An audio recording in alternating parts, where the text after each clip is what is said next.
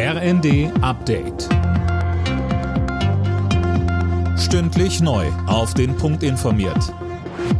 Ich bin Dirk Jostes. Guten Morgen.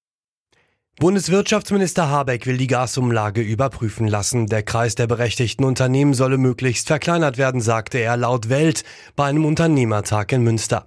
In der Ampelkoalition befürchtet man, dass auch Firmen profitieren, die wirtschaftlich gar nicht in Schieflage geraten.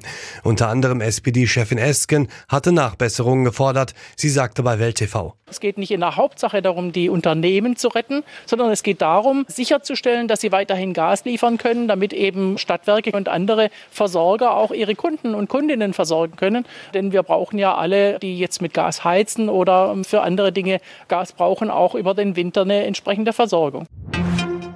Bundeskanzler Scholz will bei dem geplanten neuen Entlastungspaket dieses Mal auch die Rentnerinnen und Rentner berücksichtigen. Das hat er bei einem Bürgerdialog in Magdeburg gesagt. Die Regierung arbeite außerdem an einem neuen ÖPNV-Ticket, das Zug- und Busfahren einfacher macht. Die Anwesenden äußerten angesichts der steigenden Preise auch existenzielle Sorgen. Dazu sagte Scholz. Wir arbeiten intensiv darin, ein drittes Entlastungspaket auf den Weg zu bringen, denn niemand kann das einfach so schultern.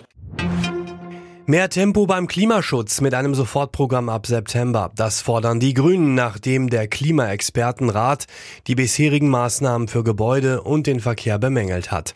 Grünchefin Lang hat deswegen auch nochmal ein Tempolimit angesprochen.